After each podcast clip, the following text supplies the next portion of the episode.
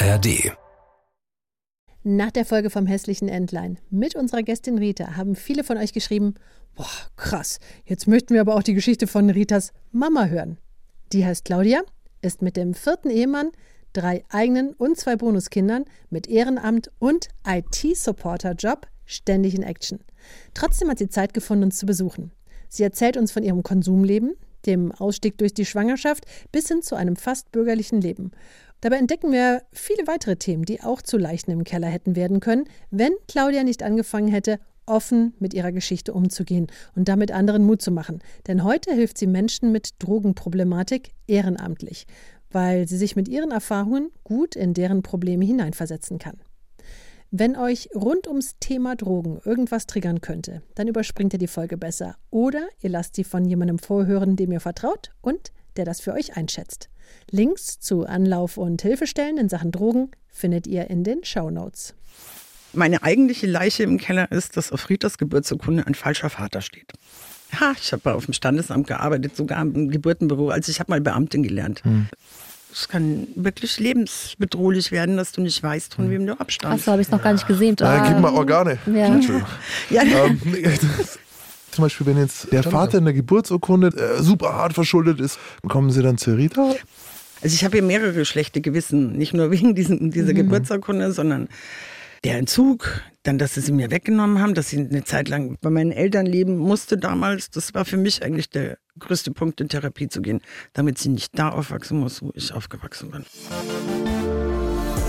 Der Gangster, der Junkie und die Hure.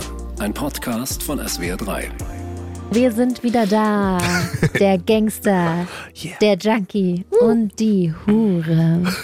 Mir gegenüber sitzt Maximilian Pollock. Yes, yes, Brandon sind richtig. Unser Gangster. Und auch da ist der Roman Lemke. Hey! Ich freue mich. Und wer bin ich? Du bist die Nina Workhard. Hallo, oh. die Herren in Jawohl. der Runde. Und die Nina Workhard freut sich mega auf die Folge, denn ich habe ja mein Debüt hier gehabt mit einer Gastfolge. Und bei dieser Gastfolge durfte ich Rita kennenlernen, mhm. denn ihre Folge wurde am gleichen Tag aufgenommen. Und heute habe ich die Ehre, neben Ritas Mama zu sitzen. Wer da jetzt bei der Folge mit Rita gerade nicht mitkommt, der muss sich diese Folge wohl nochmal anhören. Und ähm, Ritas Mama hat auch ein ganz spannendes, bewegtes Leben gehabt. Boah, wo wollen wir da anfangen? Ähm, du bist schwanger geworden, hast es erst im siebten Monat mitbekommen, warst damals noch abhängig von Substanzen, über die wir bestimmt auch noch sprechen. Und ähm, du hast uns eine Leiche mitgebracht. Claudia, stell dich doch gerne einfach selber mal vor. Ich bin 56 Jahre alt, komme aus Wiesbaden. Falsche ähm, Rheinseite. Aber äh, also, nein, so, definitiv nein, nicht. Das sehen viele Leute, unter anderem Kölner anders. Aber gut, ich meine, ah, was ist sonst noch auf der rechten Rheinseite? Keine Ahnung. Das sagt der Typ aus Nürnberg. Falsche Deutschlandseite irgendwie so. Ja. Genau. Ähm, ja, ursprünglich komme ich aus München, deswegen ähm, ist hm. Wiesbaden auf jeden Fall viel besser.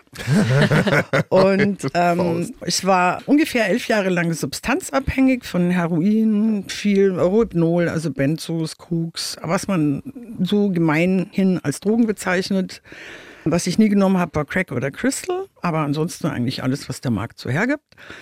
Hab dann, wie die Nina schon gesagt hat, nach fast elf Jahren drauf sein, 96, bei einer geplanten Inhaftierung erfahren, dass ich schwanger bin, im siebten Monat. Wie war denn das Gefühl, als du davon erfahren hast? Also, das macht ja was mit dir. Oh, ich habe mich total gefreut. Wow. Ja, ja also ich habe da angefangen zu heulen. So. Dass du, dass du schwanger bist. Ja. Und bin dann nicht inhaftiert worden und habe dann auch ziemlich schnell Hilfe bekommen, muss ich sagen. Also ich bin habe am selben Tag noch in die Substitution gekonnt, was echt ein Wunder war. Da warst du aber nicht mehr in München. Das ist auch heute noch ein Wunder. Da warst du in München, das da war in München, in München, hat es geklappt. Ja, durch das Kind halt. Und weil die wow. Schwangerschaft schon so weit war und die alle gesagt haben, ja, die verliert uns das Kind. Ich war extrem untergewichtig, hatte so um die 45 Kilo. Wie groß bist du, wenn ich fragen darf? Ich bin 1,65 groß. Also so Normalgewicht liegt, glaube ich, so bei 60, 55, 60, irgendwie so. Ja, das ist schon deutlich zu wenig. Ja. Das deswegen habe ich das auch gar nicht mitgekriegt, dass ich schwanger bin. So, also es war so weit weg in meinem Gedanken, dass ich da gar nicht drauf gekommen bin. Und dann war es einfach so. Ich war da auch obdachlos zu der Zeit, habe dann aber auch gleich einen Hotelschein bekommen für eine Unterkunft in der Stadt, was gut war. Also das genau. ist ja total die Ausnahme, dass das schnell ging, dass du da versorgt wurdest. Wie, ja, wie, wie, ich hatte Glück mit der Ärztin, die mich haftfähig schreiben sollte. Die hat dann sofort noch telefoniert nach einem Substitutionsplatz und eben auch einen gefunden, zentral am Hauptbahnhof in der Praxis. Und da konnte ich am selben Tag noch hingehen und mir mein Substitut abholen. Mhm. Genau. Und auch ansonsten hat das super geklappt. Also zum Beispiel im Jugendamt damals. Ähm, ich weiß, dass es viele gibt, wo das nicht so ist. Bei mir, ich kann immer nur für mich sprechen, war es wirklich die haben mir sehr geholfen damals. Die waren auf meiner Seite, auf Seiten des Kindes. Die wollten, dass das Kind eigentlich bei mir aufwächst. Die haben mhm. immer gesagt, das Kind gehört eigentlich zur Mutter. Aber so wie die Mutter im Moment drauf ist, können wir es ihr nicht geben, weil das ist für Mutter und Kind gefährlich. Und das war damals auch so, das habe ich auch verstanden. Klar hat man mal so Momente, wo man denkt irgendwie, du kannst mir jetzt doch nicht mein Kind wegnehmen, du bist doch auch nicht besser oder so, ja, mhm. aber ich habe im Grunde schon verstanden, dass das gefährlich ist, wenn sie weiterhin bei mir bleibt in diesem Moment. Mhm. Ich musste halt klar äh, verbindlich sein, immer hingehen, pünktlich und so, aber wenn ich das gemacht habe, war es okay und ich habe auch super schnell einen Therapieplatz bekommen, zwei Monate. Super schnell zwei super Monate schnell. ist auch krass, ja, ja aber Das gibt's bis heute nur in München, nennt sich Therapie sofort. In der Lebensrealität, und das ist auch ein guter Punkt, dass du das nochmal ansprichst, ein Therapieplatz zu bekommen, dauert teilweise ein halbes Jahr, ja, neun Monate. Ja. Wenn du damit Jahr. hinkommst. Du brauchst ja erstmal einen Entgiftungsplatz, das dauert schon. Und Wochen. jetzt sind wir an dem Punkt, und das muss man sich mal vorstellen, ne? Das Fenster für Hilfesuchende ist nicht so groß, dass die irgendwie mal sagen, okay, ich brauche jetzt Hilfe. Und wenn sie dann wieder fallen gelassen werden, wieder enttäuscht werden, mhm. wieder nicht wert genug sind, dass man ihnen dann hilft, dann ist das Fenster oft zu und diese Leute konsumieren dann entweder noch mehr und manchmal sterben die dann halt auch einfach, weil ja. sie nicht rechtzeitig die Hilfe bekommen. Ja, also ich war in dem Jahr, wo Rita geboren wurde, viermal überdosiert im Krankenhaus. Und hm. also das, das wäre, glaube ich, wirklich das letzte Jahr gewesen, wenn sie da nicht gekommen wäre in dem Jahr. Dein Engel. Ja, oh. mein Wunder. Mhm. Wirklich. Also andere Leute nehmen eine halbe Tablette und kriegen schwerstbehinderte Kinder Mhm. Und sie ist gesund, sie ist schön, sie ist schlau. Also ich habe ja. wirklich Glück. Echt. Ich habe immer viel Glück gehabt in meinem Leben, vor allem was die Kinder so betrifft. Ja. Fühle ich mal gedrückt. Machen wir gleich nach der Aufnahme. Alles gut. Mir tut es ja auch gut, darüber zu reden. Also das ist so fortgesetzte Therapie ein bisschen. Und wenn es dann noch Leuten hilft, die das hören und sich denken, hey Mann, die hat eigentlich was ähnliches erlebt und ich bin gar nicht so scheiße, wie ich mir mal dachte. Ich habe nämlich auch, ich habe ganz lange gedacht, dass ich das Problem bin, aber ich war es gar nicht. Also musste deine Tochter direkt nach der Geburt einen Entzug machen? Ja, hm. genau.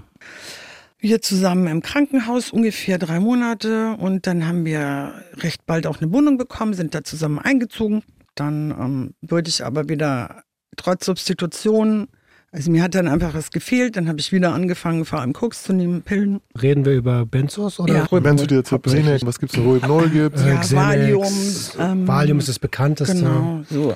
Okay, jetzt hast du natürlich in einem Nebensatz was gesagt, was ja in der Folge was war, worüber wir sehr, sehr viel Zeit verwendet haben, nämlich ich habe entzogen und sie auch. Mhm. Ja, genau. Und das ist natürlich, also wir reden ja hier, jetzt sitzt die Rita ja schon erwachsen da, mhm. aber das war ja ein Baby. Ja, ein ganz kleines. Also sie war trotzdem sehr gut entwickelt, trotz der ganzen Umstände. Also man muss sich das so vorstellen, ich habe ja auch nicht mehr normal gegessen über Jahre mhm. hinweg. Also irgendwie zehn Milchreis am Tag oder so und mhm. das aber ein halbes Jahr am Stück.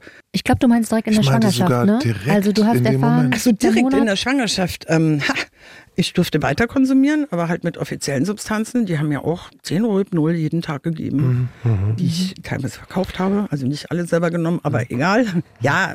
Ja, ist die ja, Realität, doch. ja. Genau. Aber ich glaube, die meisten Leute wissen es ja gar nicht, dass mhm. man wirklich keinen kalten Entzug machen genau. soll. Und das, auch sogar das, sehr gefährlich. Bei Benzos richtig. Wir haben uns ja damals sogar reingelesen und äh, selbst ich jetzt, wo mein Leben lang mit Drogen zu tun hatte oder so, und da stand ja wirklich, dass auch zum Beispiel der Heroinkonsum an sich fürs Baby von der Entwicklung her nicht schädlich ja, ist. Natürlich nicht. So, ne? Und das ist äh, da wollen wir es auch nochmal kurz reinschieben, ein Glas Wein kann das Richtig. Baby für ein Leben lang kaputt genau. machen. So. Genau. Also, Wenn du das genau in dem Moment trinkst, wo sich beim Baby was entwickelt, dann kann es ja. diese Entwicklung verzögern, verhindern, ja. wie auch immer. Genau, das, das Kind Wahnsinn. kann F behindert sein, FAS. FAS. Also fetales Alkoholsyndrom kann entstehen. Mhm. So Leute mit FAS sind ihr Leben lang geschädigt. Die Folgen können, können Fehlbildungen sein, können geistige Fehlentwicklungen sein, kann ADS und ADHS sein. Also mhm. da hängt echt ein riesiger Rattenschwanz dran. Auch Hirnschäden in unplanbarer Stärke. Ich möchte trotzdem noch, sorry, dass es jetzt, jetzt an mich reißt, aber dieser Moment, jetzt stell dir, du schaust zu, wie dann die kleine Fenta bekommt. Ja. Und du weißt ja, okay, das ist jetzt nötig, es soll runterdosiert werden, irgendwie diese 10%-Regelung oder so wahrscheinlich, dass du jeden Tag irgendwie 10% ja, weniger oder, oder Ich bin noch einen Schritt weiter vorne. Mhm. Hat man dir, Entschuldigung, dass ich da jetzt nochmal reingehe, aber hat man dir Angst gemacht, dass deine, dein ungeborenes Kind beeinträchtigt sein könnte? Gar nicht. Wenn es auf die Welt nicht. kommt? Die haben tatsächlich wirklich genau dasselbe gesagt. Zum Glück war es kein Alkohol. Also okay. ich kann mich an eine Ärztin erinnern, die das fast wörtlich so zu mir gesagt hat, weil Opioide die Organe halt nicht schädigen. Mhm. So. Und bei Alkohol ist das eben gerade in der Entwicklung des Fötus ganz anders. Mhm. Okay, ist aber auch nicht super. Brauchen wir jetzt also nur ja, ja. Auf gar keinen Fall, das wäre mein nächster also Satz nicht, gewesen. Leute, ja. ähm, nee, also ich hätte das auch bewusst, glaube ich, nicht gemacht. Das ist halt, wer macht denn sowas bewusst? Ja, mhm. also macht ja keiner.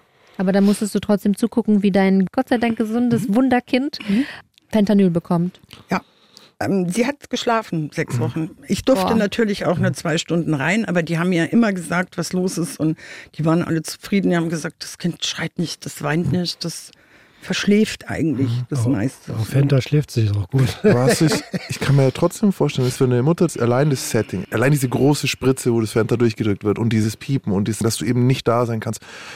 Hast du dich schuldig gefühlt? Ja, natürlich, klar vom ersten Moment an, schon in dem Moment, wo die mir das in der Zelle gesagt hat, habe ich gedacht, oh Scheiße, ist jetzt nicht wahr, so, weil ich hätte es nie geplant oder so. Das ist ja völlig, also war, wäre für mich immer widersinnig gewesen. Wir haben das schon mal eben ganz kurz angedeutet. Du hast gerade in so einem Satz, und ich glaube, der, der kann falsch verstanden werden von Menschen, die nicht so richtig im Thema sind. Mhm. Ich durfte weiter konsumieren. Warum war das auch wichtig? Also wir haben schon gesagt, man kann an Benzoentzug sterben. Mhm. Nicht ähm, nur am Benzoentzug. Also ich hatte mal in einem Heroinentzug ganz fürchterliche, ähm, äh, wie sagt man, epileptische Anfälle. Mhm. Also Granmalanfälle, ich wäre da fast gestorben. Und das war ein Turboentzug, wirklich mit Naloxon, von jetzt auf gleich Naloxon als IV in der Narkose. Und das war grauenvoll. Jetzt müssen wir ganz kurz auch noch hier nochmal Naloxon. Ich weiß nicht, ob wir das schon mal erklärt haben.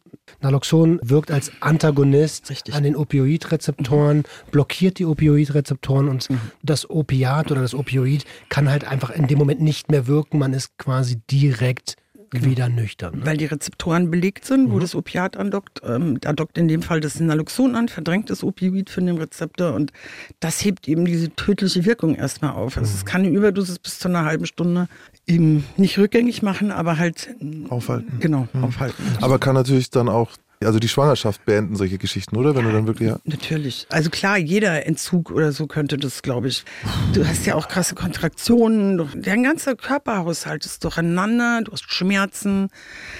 Also für einen Fötus ist das bestimmt nicht dienlich. Die haben das auch sofort alle gesagt. Ich muss wirklich sagen, jeder Mediziner hat gesagt, klar, das ist nicht gut. Also wir würden das normalerweise natürlich nie tun, aber in dem Fall bleibt uns allen nichts anderes übrig, weil sonst würde mindestens das Kind sterben. Mhm. Spätestens bei der Geburt oder als Fehlgeburt dann eben. Und, ja. und deswegen auch dieses Ich durfte noch konsumieren. Ja, ich habe das vorhin auch so gemeint. Ich war raus aus diesem Beschaffungsdruck. Also ich war endlich legal mhm. in dem Moment, weil ich es ja legal verschrieben bekommen habe und dadurch konnte ich meine Dinge regeln. Ich konnte mein Kind besuchen. Mhm. Ich konnte in der Zeit mir eine, eine, Wohnung suchen, also anfangen zu suchen, auf Ämter zu gehen, mich überhaupt mal wieder irgendwo anzumelden und so weiter. Geld regeln. Ich habe ja noch nicht mal Sozialhilfe bekommen oder so. Das war das egal und genau. So einfach wieder auch ins System zurückzukommen, dauert ja schon. Möchtest du sagen, wie du vorher an Geld gekommen bist? Verschieden. Raub, Einbruch, Diebstahl, Prostitution, also, also Vermittlung von Drogen. Die Klassiker. Klassiker. Klassiker ja. Mhm. Ja. Aber das ist gar nicht deine Leiche. Wir reden gar nicht über die Leiche, nee. dass deine Tochter direkt nach der Geburt einen Entzug machen musste sondern? Genau, ähm, meine Tochter ist ähm, das Kind von mir und einem meiner Freier, Schrägstrich Dealer. Also ähm, ich habe sehr viel in, in Geflüchtetenheimen gelebt. Ich habe da gewohnt, auch teilweise ein halbes Jahr. Habe da angeschafft natürlich, habe da meine Drogen gekauft, verkauft, vermittelt, wie auch immer. Und bei einem dieser Deals, sage ich jetzt mal, kam es eben auch zu Sex mit dem Freier, mit dem Dealer. Und da muss Rita entstanden sein. Mhm. So, und ähm, von daher weiß ich auch bis heute nicht, wer der Vater ist. Ich kann nur sagen, dass es jemand aus dieser Zeit war. Ich habe auch, meine, nach sieben Monaten, wenn du anschaffen gehst und so, da erinnerst du dich einfach nicht mehr an jeden. Also ich zumindest nicht mehr. Und dann in der Zeit halt mit Pillen und so, ich habe ganz, mir fehlen Monate. Ehrlich Mir fehlen gesagt, bis zu halbe Jahre. ich benutze keine Substanzen und sogar ich habe manchmal den Fall, dass mir ein Sklave von vor einem halben Jahr oder einem Jahr schreibt und ich sage, ich kann mich an dich nicht erinnern, dann sage ich, schick mir mal ein Foto und schickt er mir eins, ich weiß nicht mehr, wer das ist. Ehrlich. Sehr Genau. krass. Okay, das, Es, und ich auch beim Foto nicht? Dann denke ich, boah, vielleicht hast du das Gesicht schon mal irgendwo, aber so an die, ich kann mich Mach, an die Session setz nicht dir mal eine. Maske auf. Ja, Und jetzt mach mal musst du, Hundestellung. Aber das ist ja ganz normal, wenn ich jetzt überlege, bei wem ich alles Workshops gemacht habe, selbst wenn ich in der Einzelbetreuung hatte in den letzten drei, vier, fünf Jahren, erkenne ich auch nicht jeden wieder, obwohl jeder wichtig war. Genau, jeder ist auch mir wichtig, aber bei dem Traffic über, und wenn du es über zehn Jahre machst schon, Mhm. dann ähm, kannst du einfach nicht mehr jedes Gesicht sofort auf dem Schirm haben. so gerade online, weißt du, wie viele Leute mir am Tag schreiben, hey Roman hier, hey Roman da und ein halbes Jahr später, erinnerst du dich nicht an mich? Die haben eine So, andere ey, Frisur, einen anderen äh, Bart und plötzlich erkennst du die auch nicht mehr auf einem wirklich, ist Foto. auch nicht böse gemeint, ne? Wir schreiben jeden Tag Menschen. Ich erinnere mich wirklich nicht. Ist bei meiner Ex-Freundin auch so, weißt du, schon anderer Bart, andere Dinge, weißt du, wenn die ein bisschen trainieren, dann ist andere Hosen, dann kenne ich sie gleich nicht mehr. Ich kann mir auch vorstellen, dass das Lehrern so geht. Also wenn ein Lehrer 30 Jahre lang unterrichtet, kann er sich bestimmt auch nicht mehr an jeden Schüler jeder Klasse erinnern. Und die Schüler erinnern sich aber an den Lehrer. Oder Lehrerin. Mhm. Nur wenn er gut war. Oder Schülerin. Wirklich. Jetzt haben wir alle. Liebe Alle Lehrer, eingefangen. die Schüler erinnern sich nur an euch, wenn ihr gut wart. Oder Scheiße. Oder extrem scheiße, ja. Jetzt musst du natürlich auch noch ein bisschen mit berücksichtigen, wie Benzos wirken. Ne? Die wirken an den GABA-Rezeptoren. Und wenn du da ein bisschen zu viel hast, dann hast du einen Blackout. Äh, das- Genau, und ich du will checkst sagen, halt dann gar nichts. es kommt der Traffic, den du eh in, im Rotlicht hast, Mhm. zu dieser äh, Zugedröhntheit noch hinzu. Ne? Also Ja. es wundert mich zu 0 Prozent, weil sogar ich mich an manche Wir haben es ja auch bei, bei der bei Total gehört, Alkohol zum Beispiel ist auch ein Klassiker, dass du halt einfach die Sachen verdrehst danach. an der gleichen Rezeptoren. Ja, aber tatsächlich. Mhm. Ah, guck mal an. Äh. Sehr interessant. Genau, okay, Genau. Leiche im Keller. Ja. Also die Leiche im Keller, Meine eigentliche Leiche im Keller ist, dass auf Ritas Geburtsurkunde ein falscher Vater steht. Boah. okay, da hast du dann, wie hast du den eingetragen? Ich habe ähm, ungefähr, als Rita so anderthalb war, einen weiteren Dealer, Schrägstrich Freier, kennengelernt, auch ein farbiger Mensch. Aus Ghana, glaube ich. Ich habe mich verliebt in dem Fall. Da war ich ja auch schon ein bisschen länger dann substituiert, also wieder eher im normalen Leben angekommen, so dass man auch mal wieder ein paar Empfindungen hat, so. Ne? Und es war auch ein netter Mensch, so, der mich gut behandelt hat. Einer von wenigen Männern, die mich gut behandelt haben. Aber er war halt auch gleichzeitig mein Dealer. Also ich habe für ihn vermittelt Koks. Er hat mir dafür ähm, Zeug gegeben, Genre Koks, wie auch immer. Und er hatte halt ein Asylantenproblem, also dass er eben hier bleiben darf. Er hat kein Asyl bekommen oder hätte wahrscheinlich keins bekommen. Und dann hatte ich halt die Idee, ihn auf dieser Geburtsurkunde eintragen zu lassen. Dann hat er ein deutsches Kind und mehr Chancen, dass er hier bleiben darf. Wir wollten dann noch heiraten. Und ja, dann habe ich ihn da eintragen lassen auf der Geburtsurkunde. Und Das war ja sicher auch nicht ganz einfach. Und das ist mal mehr als nur Stempel drauf und abheften. Ja, das ist schon richtig. Also ich habe das auch ähm, Jahre später nochmal mit meinem jetzigen Mann, wir haben zusammen Zwillinge bekommen, nochmal mitgemacht und ähm, der musste auch mit hin. Man geht da hin und unterschreibt dann eine Sorgerechtserklärung, heißt es, glaube ich, wo sich eben beide auch quasi als Elternteil erklären. Also auch ich musste nochmal unterschreiben. Und so, dass ich musste halt sowieso auch bezeugen, dass er der Vater ist. Und aber an und für sich war das nicht schwer. Wir sind dahin, haben das eben angegeben, dann ist das alles vorbereitet worden. Und dann haben wir einen Termin bekommen am Ende und dann kam das Siegel drauf und unsere Unterschriften und dann war das beurkundet. Es hat auch keiner angezweifelt oder so. Also es ist ja auch gar nicht so klar, dass der Name, der jetzt auf der Geburtsurkunde draufsteht, überhaupt ein richtiger existierender Name ist. Damals war es eben so, dass viele Geflüchtete aus Nigeria kamen und da war kein Krieg, also auch quasi kein Asylgrund. Da haben die viele davon gesagt, ich komme aus Togo, da war damals Krieg und Verfolgung und so und haben sich andere Namen und andere Geburtsdaten und so gegeben. Und ich ähm, gehe eigentlich relativ fest davon aus, dass das in dem Fall auch so war.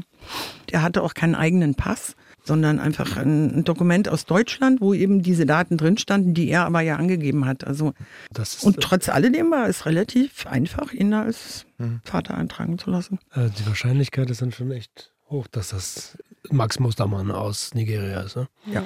Ja.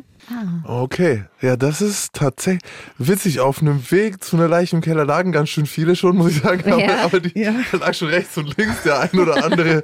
aber das ist natürlich, Weil jetzt auf den ersten Blick, ich bin jetzt mal ein ganz normaler Bürger, der jetzt sagt hier, warte mal, das ist ja auf mehrere Arten Betrug. Der sollte überhaupt gar nicht hier sein. Der kriegt ja zu Recht kein Asyl, wenn der hier äh, Drogen verkauft und dealt. Dann äh, fällt mir noch ein, das ist ja irgendwie auch Urkundenfälschung. Dann ja. ist es ja, das ist ja überhaupt nicht in Ordnung. Nein, also okay. was mich am meisten daran stört, ist, dass es auf Ritas Geburtsurkunde steht, weil es ja. betrifft vor allem ihr Leben. Oh ja. Das habe ich damals überhaupt nicht bedacht, dass es nicht um mich geht, sondern um sie. Mhm. Und ich habe halt da auch wieder nur meinen Vorteil irgendwie so gesehen. Aber ich konnte damals einfach noch nicht so weit reflektieren, als dass ich das so klar gesehen hätte, wie es war. Mhm. Und ähm, ja, ich habe das auch keinem erzählt, außer Rita. Tatsächlich fiel mir das jetzt erst auf, wo es um die Leiche im Keller ging und ich überlegt habe, was hast du überhaupt für Leichen im Keller und was ist deine schlimmste? Also ich glaube, ich bin mir aber nicht sicher, dass ich meinem Mann mal irgendwann erzählt habe.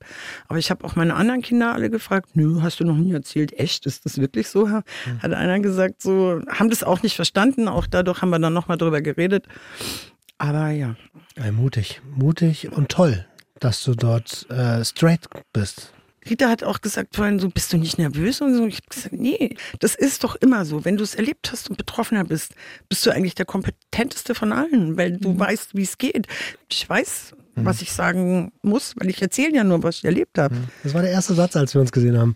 Brauchst nicht aufgeregt sein. Nee, ist ja mein Leben, habe ich ja. Ja, ja, ist, ja ist so, habe ich erlebt und dann brauche ich auch nicht lange nachdenken. Also. Und, und warum hast du, also ja, okay, es mhm. ging um Beschaffung, vielleicht auch ein zwischenmenschliches Verhältnis. Aber warum hast du gedacht, ey, das ist eine gute Idee, dass ich ihn da eintragen lasse? Ähm, ich wollte immer eine Familie für mich, die mich liebt. So. Mhm. Und sie war auch das erste Wesen auf der ganzen Welt, wo ich mich geliebt gefühlt habe. Also du merkst ja, dass dein Kind dich liebt. So mhm. gerade, wo ich zum Beispiel in Therapie war, gab es eine Situation, wo sie mich besucht hat und sie ist in diesem Auto auf und ab gesprungen und hat sich so gefreut, nur mich zu sehen. Mhm. Und das war eigentlich das, was ich immer mir so gewünscht hatte. Klar, ja. Und ist dann in Verbindung eben mit vielleicht noch einem Mann, Familie, noch mehr Kindern, clean leben. Oh, jetzt muss so, ich weinen. Hör auf. Ja, sorry, ich, Nein, ich bin total nah am Wasser gebaut. Ich, mit. ich heul immer sofort los. Max und ich könnten dann schon heulen, wenn unsere Hunde an der Tür wedeln. Ich habe auch an Caesar gedacht. Ja, ja da kann ich auch dazu sagen, es gibt ja einen Grund, gerade bei Opioiden, gerade bei Opiaten. Es hat einen Grund, warum Menschen dort eine schwere Substanzgebrauchsstörung erlangen. Genau. Und das ist meistens, weil man nicht viel Liebe in seinem Leben erfahren hat und auf einmal ist sie da. Genau. Hm. Man kann gar nicht damit umgehen. Die ja. bedingungslose Liebe eines Kindes, hm? seiner Mutter gegenüber und es ist neu. Ja, das war auch fremd und manchmal auch schwierig, aber in, zum größten Teil toll. So, ne? Also schwierig war es, wo sie dann weggenommen wurde von mir. Da war es halt super schwierig. Ja, jetzt hast du einmal erfahren, wie sich das anfühlt und dann reißt man es dir genau. wieder weg. Ich kann mir vorstellen, dass das einen zerreißt. Ja, im Nachhinein war es der Anfang vom Ende, so mal klipp und klar zu sagen. Also das war halt dann der Grund, warum ich in Therapie bin, damit ich sie wieder zurückkriege. Mhm. Das hat ja auch funktioniert. Also der Anfang vom guten Ende. Vom guten Nicht Ende. Nicht so im Negativen, wie wir genau. das immer im Kopf haben. Und du hast deine Chance ja auch genutzt und bist wieder mitten in der Gesellschaft äh, mit Arbeit, mit Ehrenamt. Mhm. Also ein fester aufgestelltes Leben kann man ja gar nicht mehr haben. Nee, ich bin auch seit fast 20 Jahren in derselben Firma tätig und so mache den Job total gerne. Ich bin in der IT-Abteilung von der Marketingagentur und das ist richtig toll. So IT-Support, ich mache das einfach gerne. Ich mache mhm. gerne Webseiten, Datenbanken, so Zeug. Das liegt mir sehr und ich wollte auch immer wissen, wie das Internet funktioniert. Mhm. Als ich hast du es jetzt verstanden? Ja, aber das, das, vor 20 Jahren war das neu und ich habe mir gedacht, ey, wie funktioniert das? Das ist eigentlich nur für Pornos. Ich habe das, genau.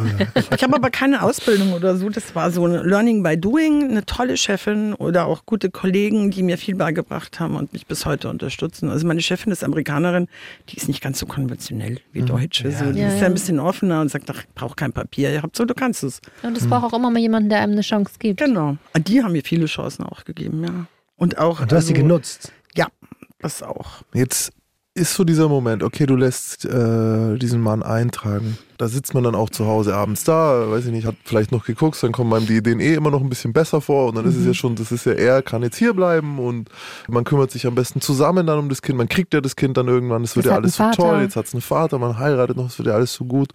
Wann ist dir das erste Mal aufgefallen, dass die Idee vielleicht nicht ganz so gut ist. Dass das eine Scheißidee war. Okay. Im Gespräch mit meiner Therapeutin, die leider schon Jahre tot ist, die Beate. Die war ganz toll. Ich habe Therapie in der Wille Lilly gemacht. Mhm. Das ist oberhalb Wiesbaden im Taunus so ein bisschen. Das ist eine sehr, sehr, sehr schöne Einrichtung. Ja, ich habe mich da auch sehr ernst genommen gefühlt. Also das war nicht so irgendwie dieses schikanöse äh, ja. so, ne? Mhm. Und auch nicht so mit diesem krassen Abstinenzdogma, sondern mhm. guck einfach, wie du gut liebst. Ja, ich war da mal auf einer Lesung von Hubertus Becker. Ach. Hubi. Ja, ja, der Hubi hat da auch mal Zeit verbracht. Du an der Stelle, Hubi. Also stationär warst du da? Ja, stationär ein halbes Jahr, genau.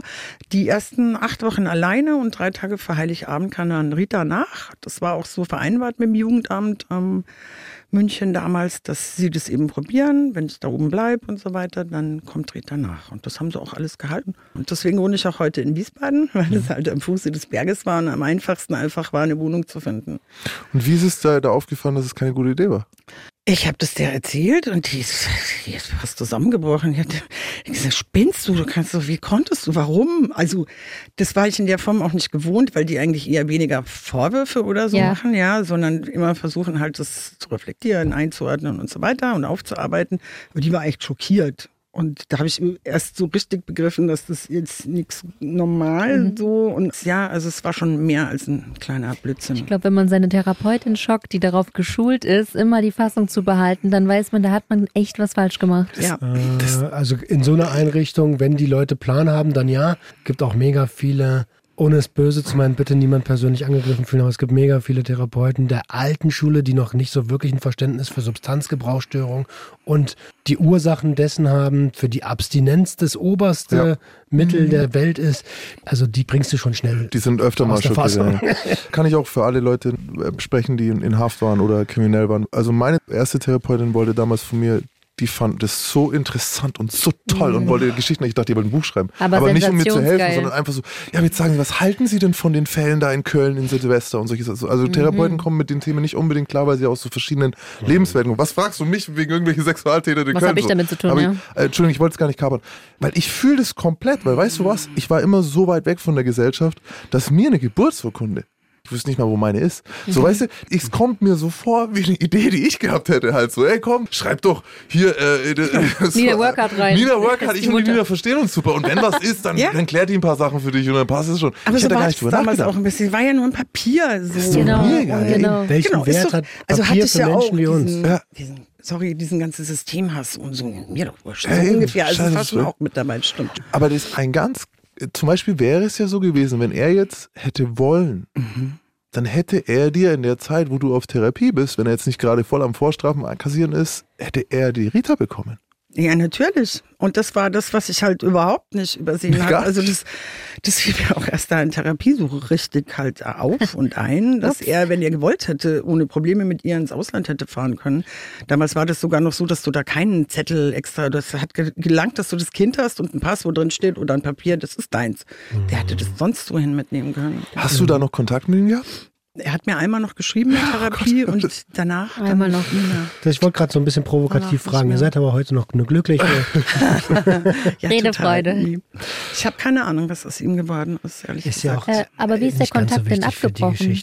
Ich bin ja, auf Therapie und ähm, er hat mir dann eben geschrieben und ich hätte auch zurückschreiben können. Da stand eine Adresse drauf, aber ich habe halt so bewusst auch wirklich alle Kontakte nach München abgebrochen. Das finde ich interessant. Das ist einer der wichtigsten Schritte, die man immer wieder lernt als Betroffener Partner und der auch ein, ein richtiger und ein wichtiger Schritt ist, wirklich aus dem Umfeld erstmal verschwinden. Ja. Bis du deine Themen wirklich angehen kannst und ja. genügend Power hast zu sagen, ey, lass mich mal jetzt in Ruhe mit deiner Scheiße hier. Ja. Also ich jetzt das erste Mal nach 23 Jahren wieder nach München. Wow. So, cool. Ja, also für Yes, das, sonst wäre ich glaube ich auch nicht hingefahren. Yes, können wir das an der Stelle mal ganz kurz erklären? Ja, Yes ähm, ist ein Verband. Also Yes heißt Junkies, Ex-User oder ehemalige Substituierte. Wir setzen uns ein für die Rechte von drogengebrauchenden Menschen. Uns gibt schon länger, seit 1988, glaube ich, insgesamt oder 89, sorry. Und wir sind in manchen Gremien aktiv, zum Beispiel im gemeinsamen Bundesausschuss darf ich für Yes sitzen. Die gestalten so Sachen wie Arzneimittelrichtlinien für medizinisches Cannabis oder Substitutionsrichtlinien. Wenn die Betäubungsmittelverschreibungsverordnung geändert wird, dann wird das alles vorher da besprochen. Und wir haben da ein Antrags- und Stellungnahmerecht. Leider kein Stimmrecht, aber es ist halt so eine kleine Stellschraube, wo du ein bisschen mhm. Einfluss ausüben kannst. Das ist schon ziemlich tief gestapelt. Yes ist schon einer der Vereine, wenn es um Aufklärung über Drogen in Anführungsstrichen mhm. geht, gerade mit der Spezialisierung auf Opiate, Opioide, Benzos und aber auch HIV. Das auf jeden Fall. Hepatitis auch nicht zu vergessen. Mhm. Und die Substanz ist für uns eigentlich nicht wichtig. Also für uns ist wichtig, dass der Mensch Substanz gebraucht, mhm. außer Alkohol, weil es doch ein anderes Bild ist und die Alkoholtherapien auch andere sind und es mhm. da auch schon ganz viele Möglichkeiten gibt. Mhm. Und wir wollen jetzt ja dafür einsetzen, dass für alle anderen Substanzen die Leute Behandlungsmöglichkeiten kriegen, ähm, überhaupt einfach mal ernst genommen werden. Und ja. Für mich ist ja so der größte Unterschied. Ich bin jetzt nicht richtiger Experte, sondern einfach nur halt selbst Betroffener. Äh, mir gefällt es immer nicht, dass sie Alkohol und Drogen sagen, weil es ja eigentlich dasselbe. Aber der große Unterschied ist, Niemand versucht dich in den Knast zu bringen dafür, Richtig. wenn du Alkohol trinkst. Das und, ist der entscheidende Unterschied. Und das ist der entscheidende Unterschied. Allein schon dieses, dass du gezwungen bist, illegal zu sein, wegen dieser Konsumstörung, die macht den Unterschied. Ja. Deswegen sollte man das auch tatsächlich immer noch dann getrennt oder halt muss man es ja getrennt behandeln ja. oder auch sehen? Also ja, von der rechtlichen Seite ja. Von Substanzen äh, vielleicht eher weniger, weil eine Substanz ist eine Substanz. Eben. Du kannst alles missbrauchen. Und ich wollte noch mal ganz kurz anknüpfen und an der Stelle auch als der, der ich heute bin, als Erfahrungsexperte für Konsumkompetenz, Danke sagen, weil ihr habt die mhm. Vorarbeit geleistet. Mhm. Und zwar Danke nicht nur an dich, sondern an alle Yes-Mitglieder, auch an Akzept. Ohne euch wäre Aufklärung nicht dort, wo sie heute ist. Danke. Das ist toll. Auch mhm. ohne die Verstorbenen nicht. Es sind sehr, sehr viele gestorben, mhm. seitdem ich es kennengelernt habe, vor über 30 Jahren. Und zwar zu früh gestorben. Mhm. Und es sterben immer noch. Und die Todeszahlen, die steigen gerade wieder. Richtig mhm. schlimm. Es ist fast an den Zahlen aus den 90ern, wo ich in der Taunusanlage gewohnt habe. Da war es schlimm und es ist wieder genauso schlimm. Hast du eine Ahnung oder eine Einschätzung, woran das liegt, dass die Zahlen wieder so krass steigen? Weil ähm, also Harm Reduction einfach fehlt. Es fehlen Drogenkonsumräume, insbesondere in Bayern. Also es mhm. gibt keinen einzigen. In Wiesbaden ist mir gesagt worden, es gebe keine Drogensüchtigen in Wiesbaden. Die gehen alle nach Frankfurt. Also es gibt stimmt. keine in Wiesbaden genau. natürlich. Klar. Ich habe einen Klienten. Von dem Fachmann aber mhm. eigentlich. Also ja, ist ja egal von wem, mhm. aber er kommt vom Fach. Er müsste es eigentlich besser wissen, aber egal. Das heißt aber für Wiesbaden zum Beispiel, es gibt da keinen Spritzentausch. Mhm. Keine offiziellen. Also bist gezwungen, irgendwie mindestens ab und zu gebrauchte Nadeln zu gebrauchen. Das wiederum erhöht Infektionen. Leute lassen sich nicht behandeln, wenn sie drauf sind. Auch teilweise, es gibt Leute, die sterben in Deutschland an AIDS immer noch, weil sie sich nicht behandeln lassen, weil sie drauf sind. Und das mhm. vielleicht auch gar nicht mitkriegen, so dass sie so krank sind. Oder an Überdosen. Fentanyl ist ein Riesenthema. Wir mhm. haben gerade ein Fentanyl-Testprojekt mit Streifen, also wo du schnell nachweisen kannst, ist Fentanyl in der Schore oder nicht. Mhm. Im Heroin. Mhm. Und ähm, es ist ganz viel drin. Und das ja, und, schockiert. Und dazu muss man sagen, Schore, also Straßenheroin, mhm. hat ja auch einen Reinheitsgehalt von 8% bis 12 irgendwie, so richtig. In Frankfurt nicht. Hat, das ist so, das Soßenbinder, du kaufst ja, eigentlich Soßenbinder. tun sie ja wieder Fentanyl rein, dann knallt es wieder. Ja. So, ne? Aber es ist halt so gefährlich, weil so kleinste Mengen schon wirklich ganz leicht eine Überdosis auslösen. Ja, auch für die Hörer, die das, also es, ihr könnt das alles ergoogeln und so und ich will auch nicht klug scheißen, aber wir sind gerade in einer Episode, was mein Steckenpferd ist. So. Mhm. Und ja, Fentanyl ist einfach 50 mal stärker als Heroin und Heroin ist schon echt ein potentes Opiat. Ja, kann ich durchaus bestätigen. Also ich habe nie Fentanyl genommen, aber brauche ich auch nicht. Mir hat Heroin immer gelangt.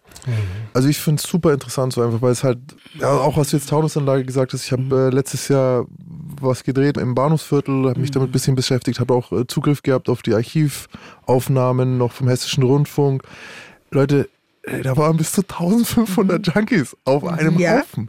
So und es war und es wurde dann jeden Tag und es wurde dann irgendwann eben geräumt. Ja. So und hat sich ja so ein bisschen ins Bahnhofsviertel verlagert, aber natürlich nicht mehr in dem, also es gibt ja immer, Frankfurt ist ein abschreckendes Beispiel des Bahnhofsviertels, so wie man es also die Zahlen ja? sind schon immer noch bei ungefähr 5000 drogengebrauchende Menschen im Bahnhofsviertel ja, in Frankfurt. Ja, und das war es früher auch.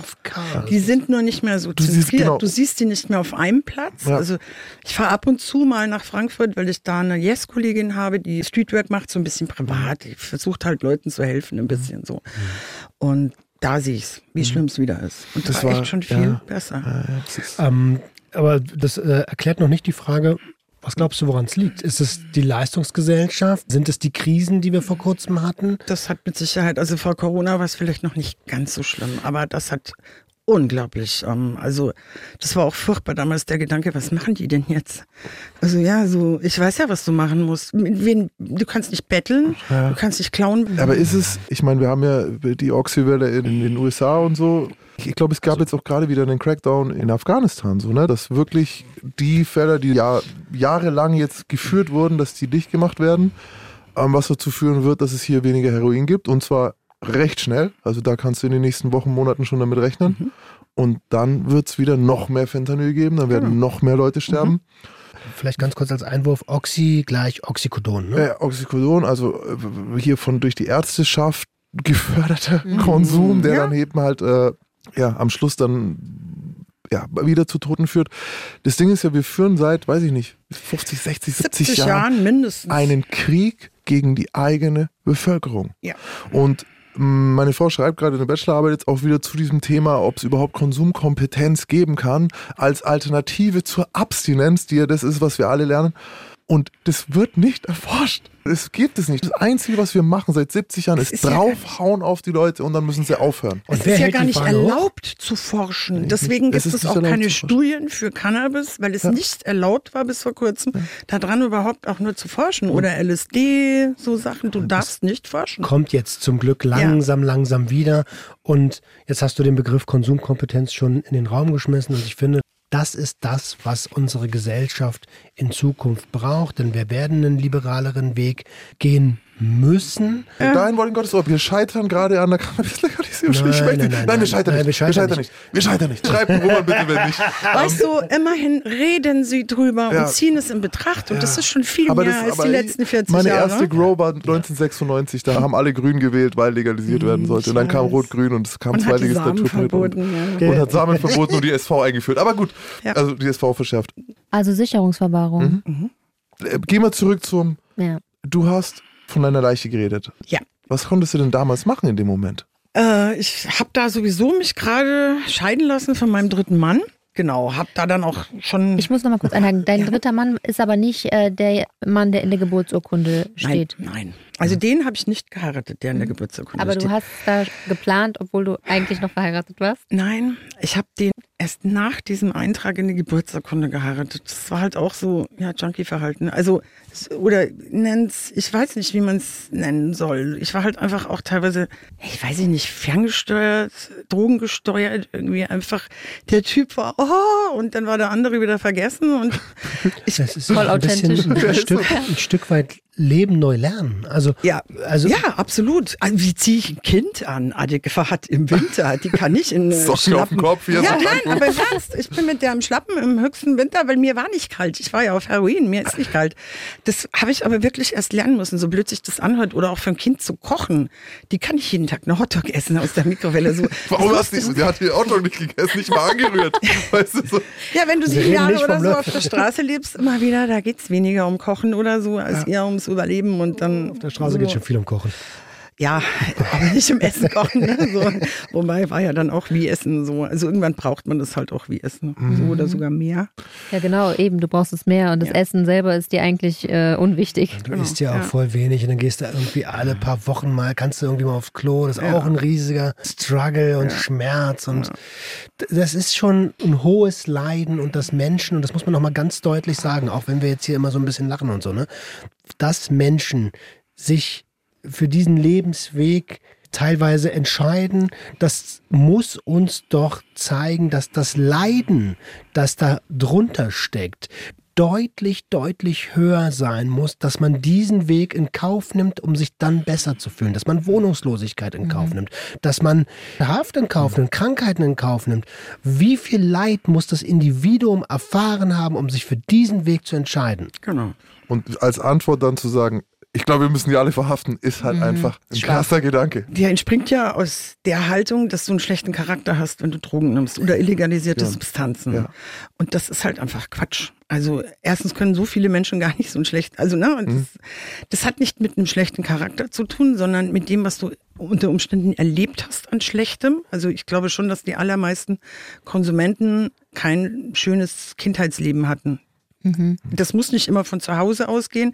Bei meinem Mann zum Beispiel, mit dem ich jetzt, sorry, ich bin das vierte Mal verheiratet. Du brauchst dich nicht entschuldigen. Also, Liz Taylor war fünfmal verheiratet, das macht gar nichts. Sieben. Siebenmal, siehst du mal. Hier, hast, du schon, hast, du, hast du die Konkurrentin im Auge, oder wieso? ja, die war siebenmal. Oh, Lodder, Lodder war doch auch schon ein paar Mal. Ja, stimmt, der war auch schon ein paar Mal, ja. Nee, genau. Ähm, jetzt bei deinem aktuellen Mann war die Kindheit? Kindheit genau, da war es nicht zu Hause, sondern der ist vom Nachbarn missbraucht worden. Mhm. Und das ist ihm aber auch viele Jahre später erst wieder eingefallen, was wohl auch normal ist, dass man das so. Ja, Trauma. Genau, dass man Trauma über Jahrzehnte verdrängt, selber auch, dass man da überhaupt nicht mehr dran denkt. In meiner Therapie ist es erst wieder hochgekommen. 15 Jahre war das weg. Mhm. Komplett weg. Ja, ja meinst auch. Ich habe dich vorher, glaube ich, haben wir dich unterbrochen. Also du hast dann sozusagen versucht, den äh, dritten Mann einsetzen zu lassen oder den Mann, den, genau. der dir damals eben, dem du damals vertraut hast, den als Vater einsetzen zu lassen in die Geburtsurkunde. Nee, nicht, nicht nee. den dritten Mann. Der war quasi noch zwischen zwei und drei. Okay. Der Vater auf der Geburtsurkunde. Mhm. Also der dritte Mann war erst nach diesem Eintrag mhm. auf der Geburtsurkunde. Es war aber eine absolute Szenebeziehung. Also wir waren glaube ich, am Ende sechs Wochen verheiratet und dann war es vorbei. das ist dann bin ich in Therapie und er ist ja. in Entgiftung und du Rockstar. nie wieder gesehen. Ach mal. Ja, Aha. aber. Hm. Okay, nie wieder gesehen und scheiden lassen. Ja, ja, in Therapie dann, genau. Und dann bin ich da auch, mit dem Anwalt habe ich darüber geredet, dem habe ich das auch gesagt mit der Geburtsurkunde, ob ich irgendwas machen kann. Dann hat er mir gesagt, das ist schwierig, weil es wohl in Deutschland zumindest damals so geregelt war, wie es heute ist, weiß ich nicht genau, dass du so einen Eintrag auf eine Geburtsurkunde nur innerhalb der ersten zwei Lebensjahre des Kindes überhaupt verändern kannst. Mhm. Also wenn die da drin steht, kannst du nur in den ersten zwei Jahren sagen, das ist der falsche und lösche ihn wieder. Mhm. Warum war dir das wichtig, dass da der richtige Name eingetragen wird und nicht irgendein falscher? Ähm, weil ich mit meinem zweiten Ehemann mal erlebt habe, wir wollten heiraten. Das war in München auch, ist ungefähr 25, 30 Jahre her. Dafür brauchst du eine Geburtsurkunde, um das Aufgebot zu bestellen. Und dann haben wir seine Mutter gefragt, die hat gesagt, ja, ja, ja, ja, mache ich, mache ich, mache ich. Hat es aber irgendwie nie ihm gegeben, diese Geburtsurkunde. Dann sind wir irgendwann selber aufs Standesamt, um die da zu holen. Er kriegt diese Geburtsurkunde, schaut drauf und sagt zu mir, das kann nicht stimmen. Und ich so, was ist los? Und er sagt, guck mal, da steht ein falscher Vater auf dieser Geburtsurkunde. Ich sag, ja, also ich wusste, dass sein Vater Peter heißt und da stand, glaube ich, Helmut. Und er hat gesagt, ja, dann lass uns jetzt zu deiner Mutter fahren. Vielleicht ist das ja ein Fehler oder so.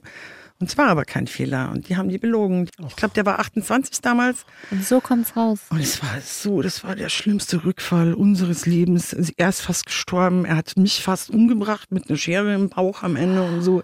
Das ist alles zusammengebrochen in diesem einen Moment. Kollabiert. Unsere, unsere Liebe, unser Verhältnis, alles, unser ganzes mhm. Leben ist in diesem Moment zusammengebrochen, nur wegen dieser scheiß Lüge.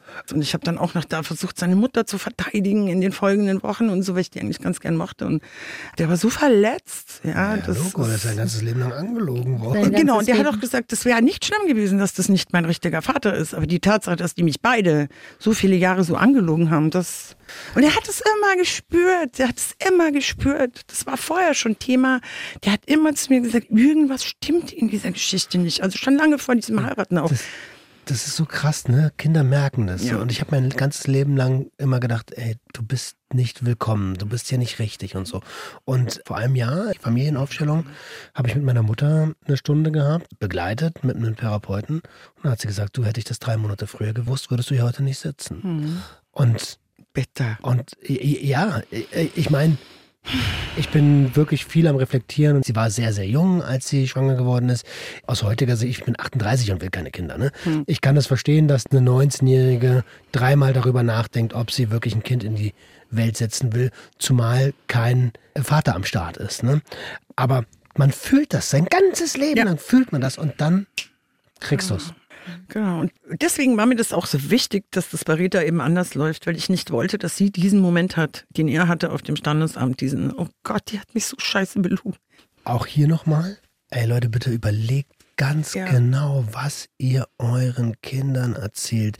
Das sind die Momente, da brecht ihr Menschen für immer. Und wenn sie dann schon konsumaffin sind, dann sind sie super schnell in einem missbräuchlichem Gebrauchsmuster, dann ist das nicht mehr aufzuhalten. Ja, das war auch genau so bei uns. Es hat genau diesen Weg genommen. Ja. Und da das ja, wie du vorhin schon sagtest, Urkundenfälschung ist, wird es natürlich auch mit Strafe bedroht. Ich habe es trotzdem über den Anwalt einreichen lassen, beim Münchner Gericht damals. Und die haben ein Schreiben zurückgeschickt, dass sie das eben nicht ändern können, weil das Kind älter als zwei Jahre ist. Und sie im Übrigen darauf hinweisen wollen, ich habe sogar das Schreiben dabei, dass wenn ich das weiter verfolge, das eine strafbare Handlung ist und sie dann ermitteln müssen. Mhm. So, also quasi, ich soll es ruhen lassen, weil sonst könnte... Ah, noch ein kleiner, netter Hinweis in Anführungszeichen. Genau. Und ich hatte ja schon ja. ganz viele Bewährungen und so. Ja, ja, also da musst du vorsichtig sein. Was ein ja, Nonsens aber, ne? Ja, vor allem, äh, den, mittlerweile ist halt so, okay, hallo, wir haben den A-Test, wir könnten das bitte unser Leben lang ändern, weil es kann man immer rausfinden. Ich glaube aber, dass die Vorschrift immer noch so ist. Was das ist einfach Faulheit. Die haben keinen Bock. Genau, in diesem Schreiben haben sie gesagt, mach uns mal bitte keine Arbeit, sonst mhm. kriegst du Stress. Mhm. Ja, ich weiß nicht, was das, vielleicht hat das auch so erbrechtliche Gründe oder so, keine Ahnung. Das kann ich jetzt nicht sagen. Ja gut, das ist natürlich auch immer ist es Quatsch. Eine so eine Sache, warum ich zum Beispiel äh, nicht mehr, also mein, mein, leiblicher Vater nicht mehr mein leiblicher Vater ist, ist irgendwie dieses Adoptions, also warum ich adoptiert wurde, ist halt, weil der immer Scheiße gebaut hat mhm. und man dann später nicht dafür gerade stehen muss.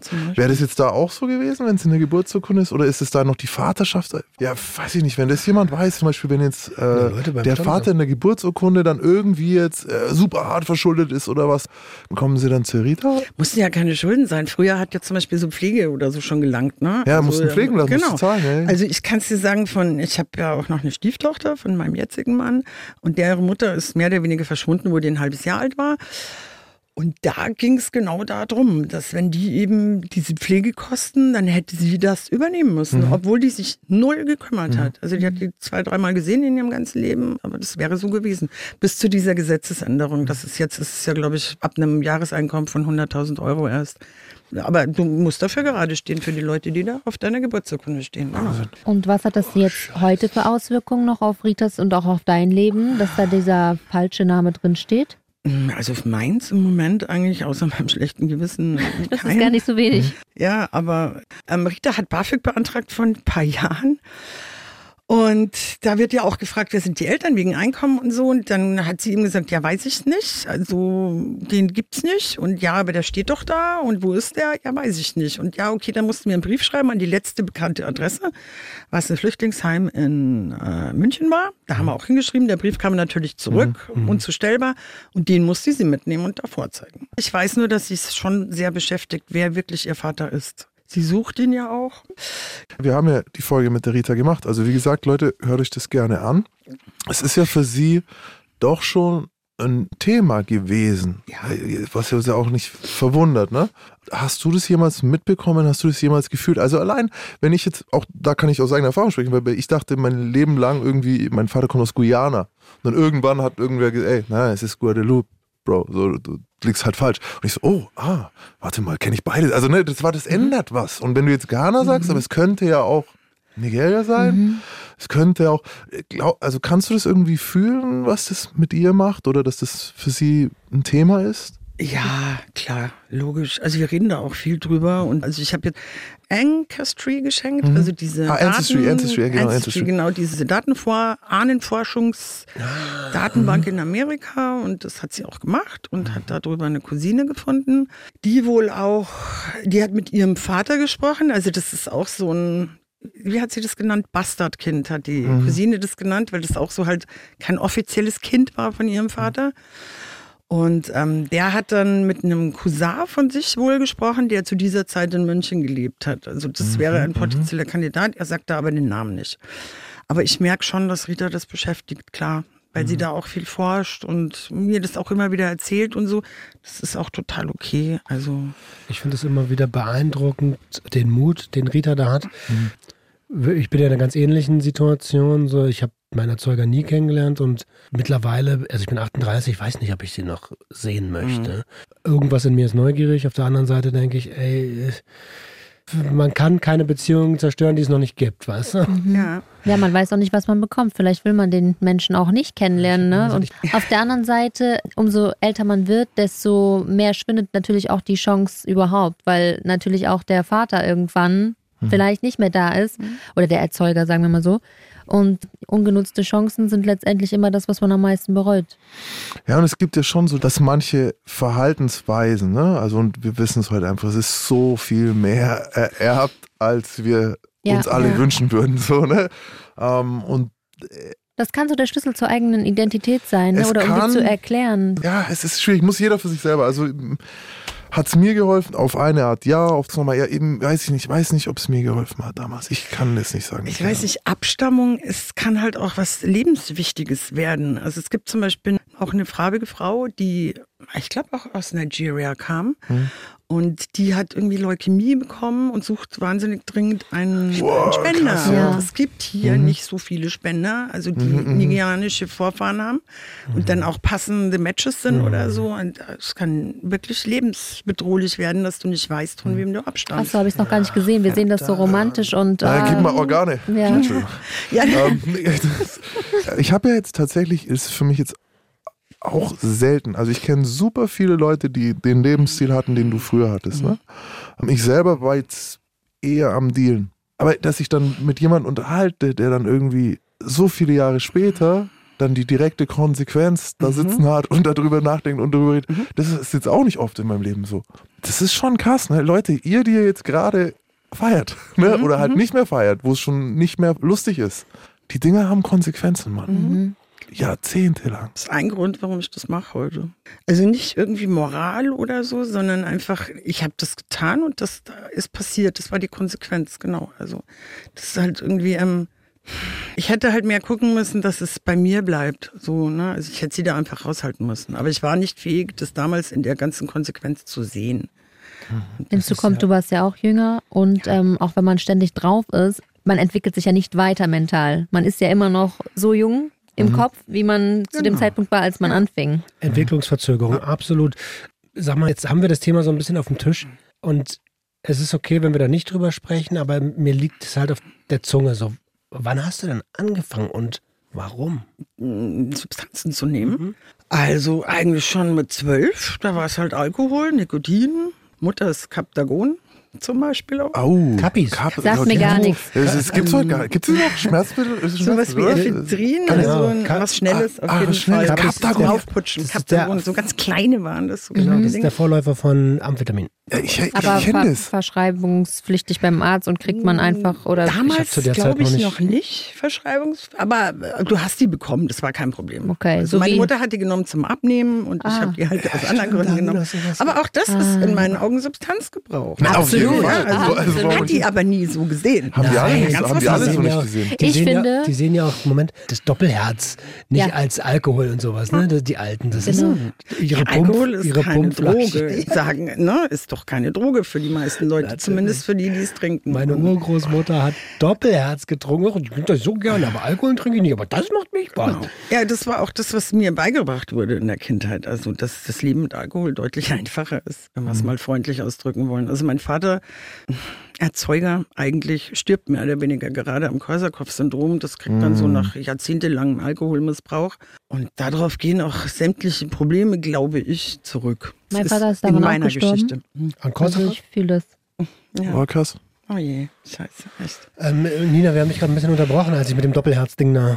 Ich wollte nur einwerfen, dass dieser Substanzgebrauch ja schon anfängt, dass einer jungen Frau gegen Akne die Pille verschrieben wird. Und die Mama von Rita hat quasi eine Abnehmpille ihrer Mutter. Ja. Also die die keine Abnehmpille war, aber dafür missbraucht wurde genommen. Also das wird uns von Mit zwölf. Tag 1 beigebracht. Und ja. auch mit zwölf. Ja, Alter, mit zwölf. Vater. War ja daheim in der, in der. Hausapotheke. Mhm. Ja, gut, ich habe auch einen älteren Bruder, der auch eine ganz eigene schwere Geschichte hat, aber weniger Substanzen genommen hat, sondern der war eher Rocker, so Mhm. Sachen, mehr Gewalt, so halt, ne? So, Es ist, äh, der, so Banden, gerne- Ja. Clubs und so, ja. Lass, lass uns, bevor Aber wir, halt da, auch klassisch. bevor wir in die Ja. Kriminalität kommen, wir waren gerade bei Abnehmpillen. Mhm. Und auch dort ist es die fehlende Aufklärung. Klar, mit zwölf kannst du das nicht wissen.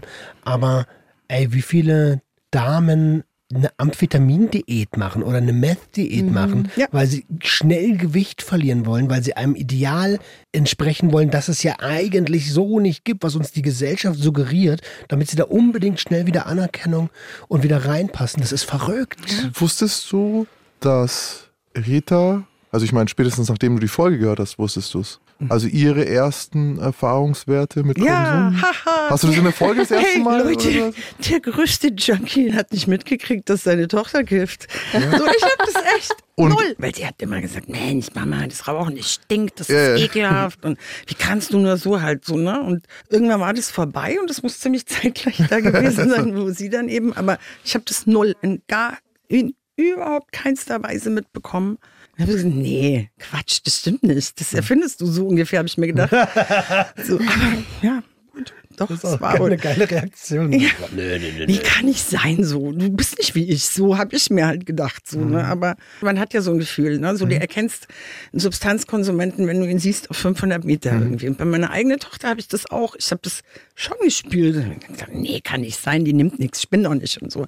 Also so bei meinem Mann, mit Mhm. dem ich heute noch verheiratet bin, da habe ich es immer sofort gemerkt, wenn der irgendwie was drin hatte. Und bei ihr Mhm. Ach, null. war das nicht sogar so, dass, dass sie da was abgezwackt hat immer? Bei ihm ja. Genau. Warte, aber sie hör- hat mich sogar in nicht. einer Nacht geweckt. Da war das aber mit diesen komischen Pillen. Also das kam nicht vom Cannabis. Und da ging es ihr so schlecht und keine Ahnung. Ich habe gesagt, was ist? Was hast du? Hast du was genommen? Und sie so, nein, würde ich nie. Weißt du doch. Und das klingt ja jetzt für mich wie die Zwölfjährige, die Captagon probiert. Ja. So, ne, dieses, ey, oh, das sind die Tabletten, die kann man nehmen und die machen was. Nehme ich mal. Ja, sie, Mami hat es ja auch genommen. Vielleicht war das auch bei Rita ein Grund, dass sie ja gesehen hat. Also ich kiffe schon seit immer eigentlich, auch seit zwölf oder so. Und das hat sie gesehen über die ganzen Jahre natürlich. Also nicht so bewusst, aber man kriegt es mit als Kind. Ja, das, Kinder spüren das, die sehen das. Und vielleicht hat sie da auch gedacht, naja, kann ja nicht so schlimm sein, ist ja noch nichts passiert. Weiß ich gar nicht. Ich, ich glaube eher, ich weiß gar nicht, ob Kinder so denken. Oder? Ich, für Kinder, also wenn ich an äh, Suchtverhalten bei Eltern denke, dann denke ich daran, dass es für mich normal war und ich erst in der Schule gecheckt habe, dass das nicht in jedem Haushalt so aussieht. Ja, auch meine Die Erfahrung. Hausbar, ne? Okay, das heißt, deine Eltern hatten das halt da, deine Mom hat die, die Kappis genommen, du hast Alkohol konsumiert. Und auf die Hintergründe brauchen wir gar nicht emotional groß eingehen. Es hat seine Gründe, es hat immer seine Gründe. Ach, Mensch. Ja, ey, aber Was machen wir mit der Leiche?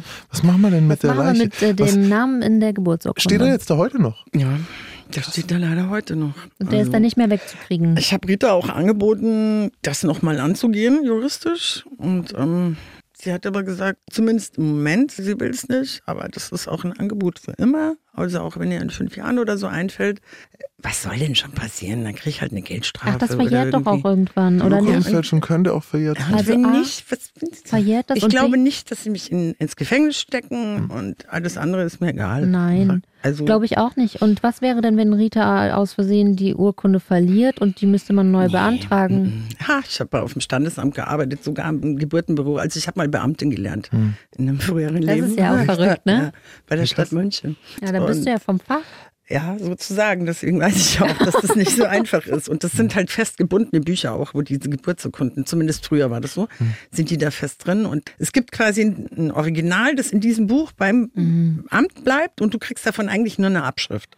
Nee, Aber also in diesem Buch nicht. steht das immer drin. Und nur wenn du es da rausnimmst, dann ist es gelöscht. Da müssen wir da einbrechen. Ich habe gerade mal Doch noch eine Straftat. ganz schnell geguckt, wann Urkundenfälschung verjährt. Und das ist nach fünf Jahren der Vollendung. Und die Vollendung ist das Ausstellen der unechten Urkunde. Das ist also locker mehr als fünf Ah, das Jahre war her. 2000. Quatsch. Die Urkunde ist ja hier ausgestellt worden, sorry. Genau. 2000 habe ich versucht, das rückgängig zu machen. Das war 2000. Wenn du dafür Rechtsbeistand haben möchtest, obwohl du bist bei Yes, du hast genug Rechtsbeistand. Das ist süß, voll toll. so. Aber nee, das würden wir uns, also wie gesagt, das Angebot gilt und wenn sie das möchte, dann.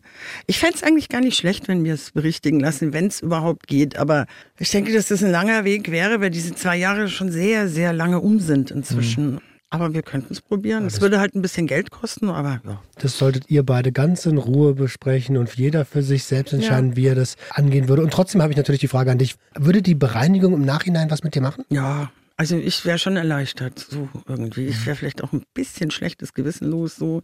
Also ich habe hier mehrere schlechte Gewissen, nicht nur wegen diesen, dieser Geburtsurkunde, sondern der Entzug, dann, dass sie sie mir weggenommen haben, dass sie eine Zeit lang weg sein musste von mir oder halt auch bei meinen Eltern leben musste damals. Das war für mich eigentlich der größte Punkt, in Therapie zu gehen, damit sie nicht da aufwachsen muss, wo ich aufgewachsen bin. Das war so meine Das ist so Motivation. ein Schlüsselsatz. Das ist wirklich. Und ich habe mir dann damals, um so psychologisch mich selbst ein bisschen zu überlisten, gedacht, du hörst jetzt einfach auf zu fixen, bis sie 18 ist. Und dann kannst du ja wieder anfangen, mhm. wenn du mhm. das da noch willst. So. Ja, aber also, ja, ja, sehr gut. So, ja, dieses das nie Gedanke. mehr, das, das ist, ist mehr voll, ja. ja. Also, wo dieses nie mehr immer so, das habe ich dann auch alles so besprochen mit meiner Therapeutin, die fand das gut und so. Und ja, dieses nie mehr, das, das, also ich wäre fast, ich hätte fast abgebrochen in der Lilly, nur mhm. wegen diesem nie mehr. Das ist zu absolut. Auch schön, dass du das nochmal sagst, weil es also Menschen mit einer Substanzgebrauchsstörung für immer die Perspektive wegzunehmen, so das ist ja in Anführungsstrichen, das sind deren Medikamente, mit denen die sich selbst medikamentiert haben. Und die Perspektive dann komplett wegzunehmen, das macht was mit einem. Deswegen finde ich das total gut, dass sie dort nicht diese Abstinenzorientierung zu 100 Prozent gefahren sind fahren die schon noch, also auch bis heute. Ja, also ja. es ist immer noch eine stationäre Therapie und die wollen schon, dass du da clean rausgehst und auch clean bleibst. Wo mhm. ich mir aber denke, definiere clean. Was mhm. ist denn clean? Mhm. Also das muss ich ja für mich selber auch vielleicht erstmal erarbeiten. So ja. und mhm. Allein schon dieses Wort, ich mag dieses Wort nicht sauber. Von was? Von Dreck? Wieso? Was ist Dreck? Ein Medikament ist doch kein Dreck. Also so Du gibst ja jetzt wirklich, wirklich, wirklich dein Bestes und so. Hast du manchmal Sorgen gehabt, wenn jetzt dann gerade so eine Phase war, wo sie dann mal irgendwie experimentiert hat oder so, dass du. Weil ich meine, genetisch gesehen hast du ja schon, äh, also ich meine, er, der, der, der, den wir nicht kennen, wird jetzt nicht der einfachste gewesen sein, so. Ähm, ne? du, du hast Faustdick hinter den Ohren, wenn es sein muss. Hast du dir manchmal Sorgen gemacht? Um Rita? Mhm. Mmh, eigentlich nicht. Nee. Krass, so. schau, wie stabil Rita ist, ne? Ich, ohne Spaß, ich wünschte, die Zuhörer könnten Rita sehen, wie die ruht in sich. Ja, Rita ist krass. Die ist wirklich eine krasse Wenn ihr Ritas Folge noch nicht gehört habt, die ist krass. Die ist echt krass. Voll, und da hat man es auch schon gehört. Dann die Leiche haben wir jetzt gesehen. Mhm. Die ist ja schon auch ein bisschen verknüpft mit anderen Sachen. Auch Dingen, die du deswegen, äh, glaube ich, auch so gut drüber sprechen kannst, weil du eben Therapie gemacht hast, mhm. weil du eben jahrelang darüber nachgedacht hast, weil du auch andere Leute beobachten konntest und sehen konntest, was es halt alles ist, ne? was da alles dranhängt. Mhm. Und du hast dir diese eine Leiche heute noch mitgebracht und. Was würdest du denn gerne mit der Leiche machen? Ja, wie gesagt, ich würde die Leiche gerne beseitigen, indem wir es einfach auf der Urkunde berichtigen lassen. Oder zumindest nochmal versuchen. Dann bahren wir die jetzt erstmal nochmal auf. Wir bahren sie jetzt nochmal auf und dann äh, mumifizieren sie und äh, schauen wir mal, wie es weitergeht. Ihr haltet uns auf jeden Fall auf dem Laufenden. Ja, das auf jeden Fall. Ich kann dir nochmal sagen, du hast eine ganz, ganz wundervolle Tochter. Mhm. Danke. Groß gekriegt. Ist was, worauf du sehr stolz sein kannst? Bin ich. Auf mhm. alle meine Kinder und auch auf die angeheirateten Kinder. Schön. Gut. Und ich kann nochmal Danke sagen für alle Substanzgebrauchenden, dass ihr mit Yes so wundervolle Arbeit macht. Gerne. Mir ist das echt eine Herzensangelegenheit und das gibt mir auch viel Kraft und auch neue Freundschaften. Es ist einfach mhm. Zusammenhalt. Mhm. Wenn ihr Feedback oder Fragen habt, dann schickt uns doch eine konstruktive E-Mail an gj.swr3.de und äh, lasst uns doch fünf Sterne da, überall, wo es Podcasts gibt. Mhm. Und tschüss, danke fürs hier sein. Danke. Danke. Claudia, danke schön. Der Gangster, der Junkie und die Hure. Ein Podcast von SWR3. Hier noch kurz einen Blick auf eure Mails. Die waren wieder super wertschätzend. Danke dafür. Und wir haben auch ein paar Infos, die euch alle interessieren könnten. Da geht es nämlich um die Geschichte mit dem vom Opa geliehenen Auto. Gina schreibt, dass sie ein fettes Grinsen im Gesicht hatte bei der Vorstellung, dass Max und Roman den Führerschein machen möchten, denn sie ist Fahrlehrerin. Gina, extra Liebe von Nina geht raus an dich. Und dann müssen wir unsere Zahl zum Alkoholabbau mit 0,5 Promille pro Stunde relativieren. Der durchschnittliche Körper baut nur zwischen 0,1 bis 0,2 Promille in einer Stunde ab. Laut Faustregel braucht eine 55 Kilo leichte Frau circa drei Stunden, um ein kleines Glas Bier abzubauen. Ein Mann mit 80 Kilo ein bis zwei Stunden. Und Kahn hat uns zum Thema Fahren unter Cannabis geschrieben. Ich bin Schmerzpatient und fahre täglich Auto unter dem Einfluss von Cannabis und Oxy. Viele können sich nicht vorstellen, dass ich da überhaupt noch einen klaren Gedanken fassen bzw. ein Fahrzeug sicher führen kann oder dass es Menschen gibt, die durch den Konsum bestimmter Stoffe überhaupt erst fahrtauglich werden. Auch Polizisten schauen meist so ein bisschen verdutzt, wenn sie mich kontrollieren und ich ihnen sage, dass mein Drogentest auf jeden Fall positiv sein wird. In Deutschland gibt es leider keine genaue rechtliche Handhabe zu dem Thema. Schade, es wäre gut, wenn das endlich mal richtig geregelt wäre. Denn ich habe schon oft genug im Bekanntenkreis erlebt, dass die Polizei trotz Verordnung vom Arzt den Führerschein einkassiert hat. Um dieser Problematik zu entgehen, habe ich ein verkehrsmedizinisches Fahrtauglichkeitsgutachten gemacht. Da habe ich mich unter dem Einfluss der betreffenden Substanzen mehreren ärztlichen Untersuchungen unterzogen. Das Ganze endete mit einem ausgiebigen Reaktionstest. Wer da seine Fahrtauglichkeit unter Beweis stellen kann, der bekommt schlussendlich ein Gutachten, das einem bescheinigt, unter dem Einfluss von Betäubungsmitteln Fahrzeuge führen zu dürfen. Wenn auch ihr wichtige Hinweise, Tipps und Anmerkungen habt, dann gerne her damit. gj.swr3.de Niemand ist allein.